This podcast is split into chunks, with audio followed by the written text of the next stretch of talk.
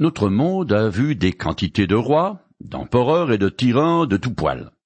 Cependant, il en est un qui sort du lot, non pas qu'il est meilleur que les autres, mais parce que son règne avait une signification prophétique qui concerne la fin des temps. Le royaume de David et de son fils Salomon, qui lui en battait le poids, annonce le millénium, le règne de mille ans, qu'un jour, dans le futur, Jésus va instaurer sur terre. Voilà pourquoi, quand Dieu a promis à David que sa dynastie serait éternelle, il en est resté tout abasourdi, émerveillé, et on le comprend. Je continue à lire dans le chapitre 17 du premier livre des Chroniques. Alors le roi David alla se placer devant l'Éternel et lui adressa cette prière. Éternel Dieu, qui suis-je et qu'est donc ma famille pour que tu m'aies fait parvenir où je suis? Un chronique, chapitre 17, verset 16. En toute humilité, David reconnaît que tout ce qu'il possède lui a été donné par l'Éternel par pure grâce. De toute façon, nul ne peut être le débiteur du Créateur. Il n'est pas possible d'entretenir avec lui une relation basée sur un échange équitable. Et pourtant, bon nombre de gens essaient de pratiquer le donnant-donnant avec Dieu. Il y en a même qui tiennent des comptes avec lui. Mais en jouant ce jeu de la réciprocité, ils se coupent et se privent de la grâce divine. Je continue. Et comme si ce n'était pas suffisant à tes yeux, ô Dieu, voilà que tu fais à ton serviteur des promesses pour l'avenir lointain de sa dynastie. Éternel Dieu, toi, tu me traites comme si j'étais un homme de haut rang. Un chronique, chapitre 17, verset 17. Les derniers mots de ce verset sont particulièrement obscurs tout comme ceux du passage parallèle du second livre de Samuel, chapitre 7, verset 19. David dit probablement à l'Éternel, Tu m'as discerné dans la série des hommes quant à l'élévation. Les Israélites attendaient la venue d'un Messie, qui serait évidemment de la lignée d'Abraham et issu de la tribu de Juda. Ici, David comprend les implications de l'alliance éternelle que l'Éternel a établie avec lui, et il en est tout bouleversé. La venue d'un Sauveur, que le Créateur avait déjà promis au lendemain de la désobéissance de nos premiers parents, se fait de plus en plus précise, puisqu'on sait maintenant que le Messie sera un descendant de David. Je finis le chapitre 17 en le compressant. Éternel, il n'y a personne comme toi. Il n'existe pas d'autre Dieu que toi. C'est vraiment comme tout ce que nous avons entendu dire. Y a-t-il une seule nation sur terre qui soit comme Israël, ton peuple, que Dieu soit allé libérer pour en faire son peuple? Tu as fait de ton peuple Israël ton peuple pour toujours. Et toi, Éternel, tu es devenu son Dieu. Maintenant donc, ô Éternel, que soit toujours vraie la promesse que tu as faite à ton serviteur et à sa dynastie. Oui, veille l'accomplir, et que cette promesse se confirme. Ainsi tu seras éternellement exalté, et l'on proclamera que l'Éternel, le Seigneur des armées célestes, le Dieu d'Israël, est vraiment Dieu pour Israël. Maintenant, ô Éternel, c'est toi qui es Dieu, et tu as promis ce bonheur au sujet de ton serviteur. Et à présent, tu as bien voulu bénir ma dynastie pour qu'elle subsiste à jamais devant toi. Car ce que tu as béni, éternel, est béni à jamais. Un chronique, chapitre 17, les versets 18 à 27. Dans le second livre de Samuel, l'auteur rapporte une fin de prière différente qui est Veille donc à présent bénir ma dynastie pour qu'elle subsiste à jamais devant toi. Car c'est toi, Seigneur éternel qui a fait la promesse et cette grâce à ta bénédiction que la dynastie de ton serviteur sera bénie à jamais. De Samuel, chapitre 7, verset 29. Ces paroles ont fort bien pu précéder celles que nous rapporte le chroniqueur. L'important est que David a su apprécier la bonté de l'Éternel et la grâce qu'il lui a faite en le choisissant comme le principal maillon de la lignée qui conduit au Messie. Dans le chapitre 18, il est question des guerres qui reprennent entre Israël et ses voisins. Ce brusque changement de ton a de quoi surprendre. En effet, puisque le chroniqueur raconte l'histoire d'Israël selon le point de vue de Dieu. Pourquoi mentionne-t-il les batailles que David a dû mener? L'origine de tous les conflits, qu'ils soient à titre personnel ou national, nous est expliquée dans le Nouveau Testament. Je lis un passage. D'où proviennent les conflits et les querelles entre vous? N'est-ce pas des désirs égoïstes qui combattent sans cesse en vous? Vous convoitez beaucoup de choses, mais vos désirs restent insatisfaits. Vous êtes meurtrier, vous vous consumez en jalousie, et vous ne pouvez rien obtenir. Alors vous bataillez et vous vous disputez. Jacques chapitre 4, les versets 1 et 2. C'est dans le cœur tordu et égocentrique des êtres humains qui génèrent l'orgueil et la vanité que se trouve la source de toutes les luttes. À tout moment, il y a un nombre relativement élevé de conflits armés qui sévissent sur la planète. Lorsqu'un foyer s'éteint, un ou plusieurs autres s'allument. Cet état latent de guerre perpétuelle est le symptôme d'un mal bien plus profond, le péché de l'homme. Les armes ne se tairont que lorsque Jésus-Christ, le prince de la paix, aura établi son royaume ici-bas. Ce n'est qu'à ce moment-là que cesseront tous les conflits en attendant ce jour. Et alors que Jésus cheminait sur les routes de la Palestine, il considérait les querelles comme faisant partie de l'ordre normal de la vie sur terre. Mieux encore, il s'est lui-même placé au centre d'un combat contre le diable. Je lis ce passage. Si c'est par la puissance de Dieu que je chasse les démons, alors, de toute évidence, le royaume de Dieu est venu jusqu'à vous. Tant qu'un homme fort et bien armé garde sa maison, ses biens sont en sécurité. Mais si un autre plus fort que lui l'attaque et parvient à le maîtriser, il lui enlève toutes les armes sur lesquelles le premier comptait, lui prend tous ses biens et les distribue.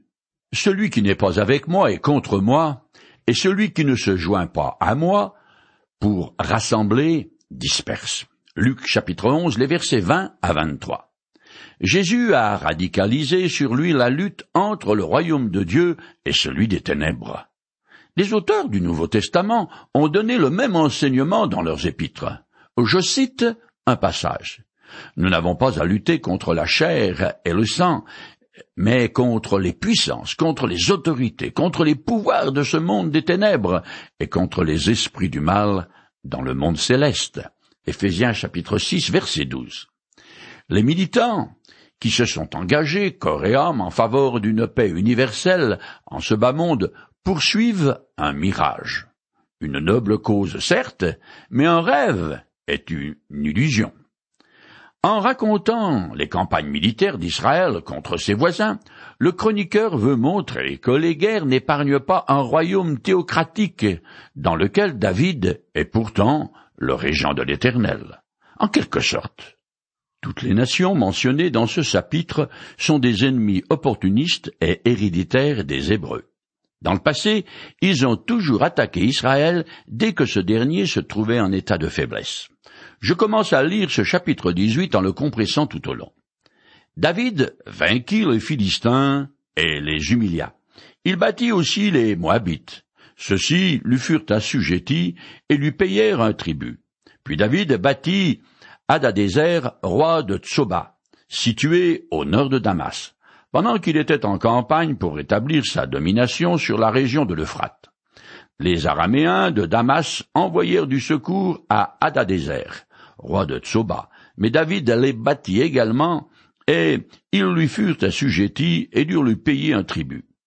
Ainsi, l'Éternel accorda la victoire à David dans toutes ses campagnes militaires. David s'empara des boucliers d'or que portaient les soldats de Hadadézer et il les fit porter à Jérusalem. Il en enleva aussi une énorme quantité de bronze. Plus tard, Salomon utilisa ce métal pour fabriquer la cuve de bronze, les colonnes et les autres objets de bronze. Un chronique chapitre 18, les versets 1 à 8. Le chroniqueur choisit de ne pas mentionner qu'après sa victoire sur les Moabites, David a massacré les deux tiers des prisonniers. de Samuel chapitre 8 verset 2. Nous en ignorons la raison, mais elle devait être sérieuse. L'un dans l'autre, c'est le butin de guerre de David qui a servi à la construction du temple de Salomon. Lorsque le chroniqueur écrit Les Araméens du nord et du sud de la Syrie sont alliés sous la botte d'un certain Hadadézer. Ils resteront une menace pour Israël pendant encore plus de deux siècles, jusqu'à ce qu'ils soient conquis par les Assyriens, qui, peu de temps après, emmèneront également en exil le royaume d'Israël Nord, constitué de dix tribus. Je continue.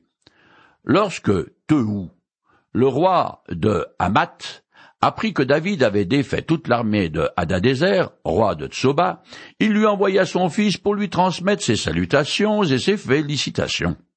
Il lui envoya aussi toutes sortes d'objets d'or, d'argent et de bronze. Le roi David les consacra à l'Éternel comme il avait déjà fait pour l'argent et l'or qu'il avait pris à toutes les nations païennes. Un chronique chapitre 18, les versets 9 à 11. Ce Tohu était le roi de la ville-État de Hamath, quelque part en Syrie. Ces roitelets étaient nombreux et continuellement en coalition et en guerre. Jusqu'à présent, tout était soumis à Hadadézer. Mais maintenant, il est libre. Cependant, comme il n'a aucune envie de croiser le fer avec Israël, il se déclare vassal de David en lui envoyant son fils et des objets précieux. Je finis le chapitre 18 avec une guerre et les principaux fonctionnaires de David. Abishai, fils de Sorouya, bâtit dix-huit mille Édomites dans la vallée du sel. Après cela, il établit des garnisons dans le pays d'Édom, et tous les Édomites lui furent assujettis. L'Éternel donna la victoire à David dans toutes ses campagnes militaires. David régna sur tout Israël, il administrait le droit et rendait la justice pour tout son peuple. Joab, fils de Tsuruya, était à la tête de l'armée. Josaphat, fils d'Aïloud, était archiviste. Tsadok, fils d'Aïout, et Abiatar, fils d'Abimelech, était prêtre. Shafsha était secrétaire. Benaïou, fils de Yoyada, commandaient les Kérétiens et les Phélétiens, la garde personnelle du roi, tandis que les fils de David occupaient les premiers rangs aux côtés du roi. Un chronique chapitre 18 versets 12 à 17. Nous arrivons au chapitre 19 qui relate encore un autre conflit, mais il montre aussi que David, bien comme de guerre, ne cherche pas querelle à ses voisins. Je commence à lire en le compressant. Quelque temps après, Nash, roi des Ammonites, mourut, et son fils régna à sa place. David se dit, Je veux témoigner de la bonté au jeune roi, car son père m'en a témoigné. David lui envoya donc des messagers pour lui présenter ses condoléances à l'occasion de la mort de son père. Lorsque les hauts fonctionnaires de David arrivèrent au pays des Ammonites, auprès de Hanoun, pour lui présenter des condoléances, les dirigeants de ce peuple dirent à Hanoun, Crois-tu que ce soit pour honorer la mémoire de ton père que David t'envoie des gens pour t'adresser des condoléances? N'est-ce pas plutôt pour reconnaître et espionner le pays afin de le détruire que ces gens sont venus? Un chronique chapitre 19 les versets 1 à 3. Les Ammonites, établis à l'est du Jourdain, étaient des ennemis héréditaires d'Israël. Même après leur retour d'exil, les Israélites seront tourmentés par un ammonite qui tentera d'empêcher l'œuvre de reconstruction du temple de Jérusalem. Au vu de l'attitude de David, il devait exister entre les deux nations un pacte de non-agression. Cependant, il vient d'être chiffonné par les jeunes loups conseillers du nouveau roi qui portent une accusation gratuite et très grave contre David. Je continue. Alors, Hanoun fit arrêter les ambassadeurs de David, les fit raser et leur fit couper des habits jusque du haut des cuisses. Puis il les renvoya. Ils s'en allèrent, mais ils étaient si honteux que lorsqu'on informa David de ce qui s'était passé, il envoya des messagers à leur rencontre pour leur faire dire Restez à Jéricho jusqu'à ce que votre barbe ait repoussé. Vous reviendrez ensuite. Un chronique chapitre 19 les versets 4 et 5. Alors que David a manifesté un acte de bienveillance envers Hanoun, il a reçu en retour un soufflet en pleine figure. Ce traitement humiliant, subi par ses envoyés, est un affront fait à tout Israël, une action détestable équivalent à une déclaration de guerre. Je continue. Les Ammonites comprirent qu'ils s'étaient rendus odieux à David. Alors ils envoyèrent trente tonnes d'argent aux Syriens de Mésopotamie pour enrôler des soldats sur chars. De leur côté, les Ammonites sortirent de leur ville, se rassemblèrent et vinrent pour le combat. Un Chronique chapitre 19 versets 6 et 7. Le nouveau roi des Ammonites cherchait la guerre. Il l'a trouvé. Il avait déjà conquis ses voisins moabites, pourtant des frères de sang. Maintenant, il veut prouver qu'il peut aussi vaincre David et devenir le nouvel homme fort du Proche-Orient. Il parvient, moyennant espèces sonnantes et trébuchantes, à rassembler autour de lui une coalition de rois situés au nord et nord-est d'Israël, qui avaient peut-être déjà été vaincus par David. Tout dépend de la chronologie du récit. En tout cas, ces derniers acceptent la proposition des Ammonites et viennent leur prêter main forte. Je continue. Quand David l'apprit, il envoya contre Joab avec toute l'armée des soldats de métier. Les Ammonites firent une sortie et se rangèrent en ordre de bataille à l'entrée de leur capitale, tandis que les rois qui étaient venus restaient à part en race campagne. Voyant qu'ils auraient à faire face sur deux fronts à la fois, devant et derrière lui, Joab sélectionna ses meilleurs soldats et les fit ranger en ordre de bataille face aux Syriens.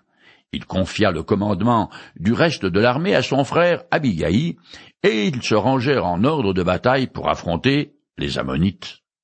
Joab dit à son frère, Si tu vois que les Syriens l'emportent sur moi, tu viendras à ma rescousse. Si les Ammonites sont plus fortes que toi, c'est moi qui te porterai secours. Un Chronique, chapitre 19, les versets 8 à 12.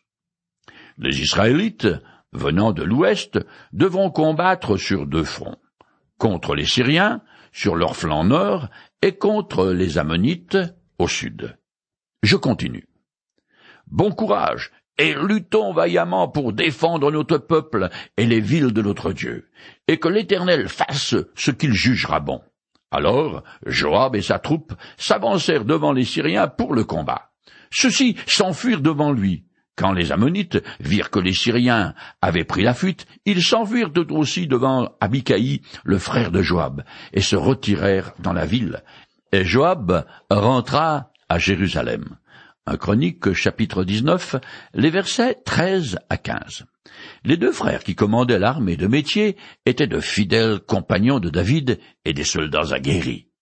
Cela dit, tous deux savaient pertinemment bien qu'une bataille peut facilement tourner à l'avantage d'un camp ou de l'autre selon les circonstances.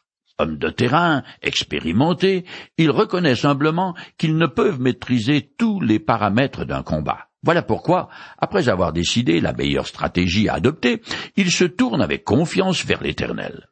Ils ont certes fait tout ce qui était humainement possible pour gagner la bataille, mais ils ont également placé leur foi dans le Dieu d'Israël, car c'est lui qui décide de l'issue des combats. Cependant, et en accord avec l'alliance conclue avec David, l'Éternel accorde la victoire à son peuple quand il se soumet à lui. Je continue.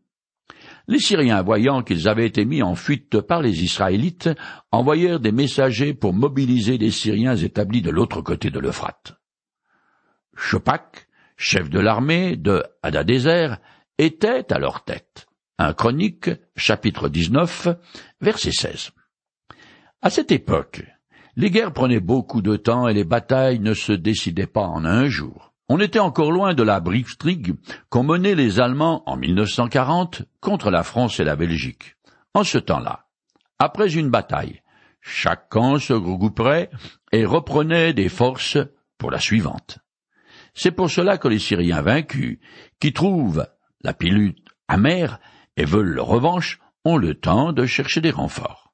Par contre, les Ammonites semblent avoir compris la leçon et se verrouillent à double tour dans leur capitale fortifiée.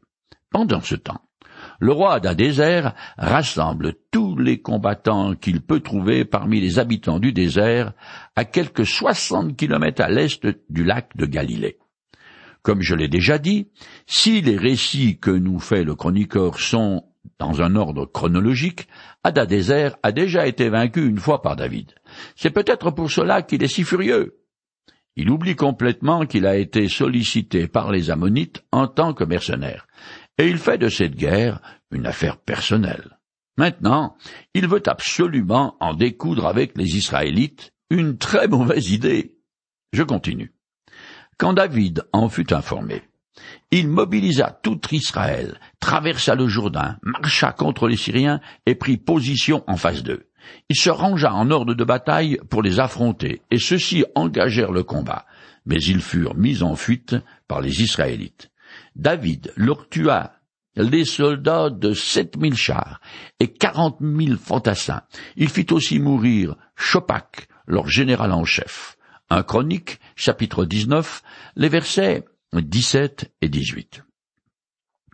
Pendant que les Syriens attendent le renfort, David envoie un ordre de mobilisation générale.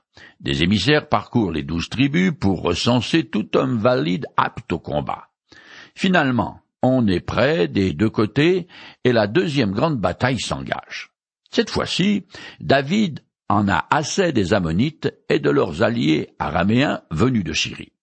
Il jette toutes ses forces dans cet affrontement, prenant lui-même la direction des opérations avec l'intention d'en finir une fois pour toutes.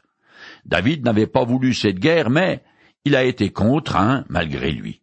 Cependant, une fois dans la mêlée, il a amené le combat avec la ferme intention de gagner cette guerre. La bataille a lieu en Transjordanie, du côté est du Jourdain. Et une fois encore, c'est David qui remporte une victoire éclatante. Je finis le chapitre 19. Quand les vassaux de Hadadézer virent qu'ils avaient été battus par Israël, ils firent la paix avec David et lui furent assujettis. Après cela, les Syriens ne voulurent plus venir au secours des Ammonites. Un Chronique, chapitre 19, verset 19 c'est parce que David a obtenu une victoire décisive que les Araméens ne sont plus revenus à l'attaque. De nos jours, ceux qui mènent les guerres le font avec retenue, essayant d'éviter toute bavure. A priori, cela semble très humain. Mais en fin de compte, cette attitude hésitante et le souci des dommages collatéraux font que les conflits n'en finissent pour ainsi dire jamais, et le nombre des victimes non plus. Les guerres sont malheureusement inévitables à cause du cœur de l'homme qui est fondamentalement méchant. Mais maudits soient ceux qui ont soif de sang. C'est Jésus qui a le mieux exprimé cette pensée, je le cite. Malheur au monde à cause des scandales, car il est nécessaire qu'il arrive des scandales, mais malheur à l'homme par qui le scandale arrive. Matthieu, chapitre 18, verset 7